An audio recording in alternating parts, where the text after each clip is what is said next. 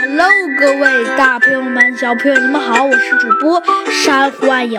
今天呢，珊瑚暗影呢来给您播讲我们的小鸡墩墩探案记。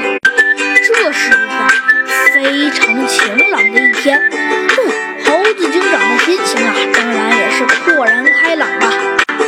不过呀，虽然说猴子警长的心情那肯定是豁然开朗的，可是啊，猴子警长最怕见到的一个人呐，就是小鸡墩墩。因为啊，小鸡墩墩的到来呀，意味的不是别的，就是啊，有案子要发生了。不过今天难得的好事啊，都有一半中午居然小鸡墩墩都没有出现，这多半说明啊，小鸡墩墩一定是今天没有案子，否则小鸡墩墩一定会来找他的。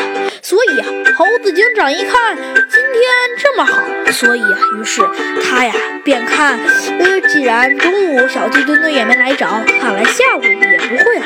于是他便穿上了外套，准备出门。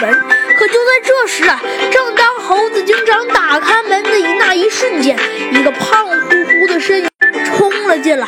哎，那不是小鸡墩墩，谁吗？猴子警长看到小鸡墩墩呐，只能叹了口气，说道：“小鸡墩墩。”于是问：“哎，小鸡墩墩，这次又怎么了？”只见呢，小鸡墩墩呐叹了口气，说道：“啊，猴子警长，是隔壁家的阿姨出事了。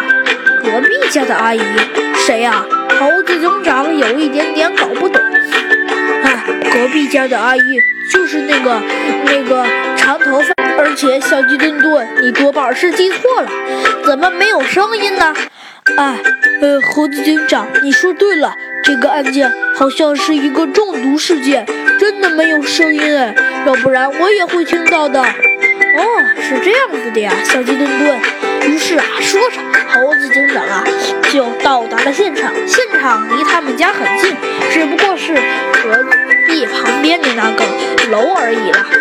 猴子警长啊一进楼就进了这位房间里呀，很基本上可以说没有杂物，说明啊，呃，这位阿姨非常的节省。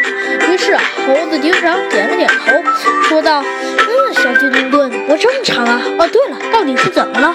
于是啊，小鸡墩墩就把经历说了一遍，好像是啊，这位阿姨呀，在在呃在中毒之前吃了一份螃蟹，前面的就没有了，这让猴子警长十分困惑。呃，小鸡墩墩，你确定是只吃了一份螃蟹？呃，对啊，猴子警长，就是。然后他就睡觉了，这一起来就只吃了一份螃蟹。哼，这么说一定是这螃蟹有问题。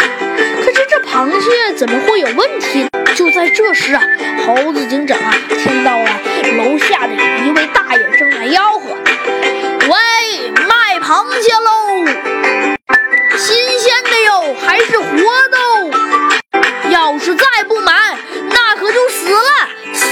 就不能吃了。”猴子警长啊一听这话，顿时豁然开朗。于是啊，猴子警长微微一笑，说道：“哦，小鸡墩墩，对了，我想问你一个问题，请问，呃，请问这位阿姨，她是不是呃睡觉前刚起来吃的是一对死的螃蟹？”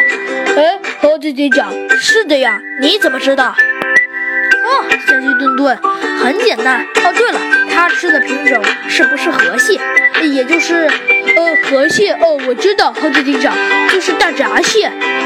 其实案件很简单，就是因为呀，呃，这位阿姨她一不小心吃了死的河蟹，死的河蟹呢，通常会呃发出一些有毒的物质。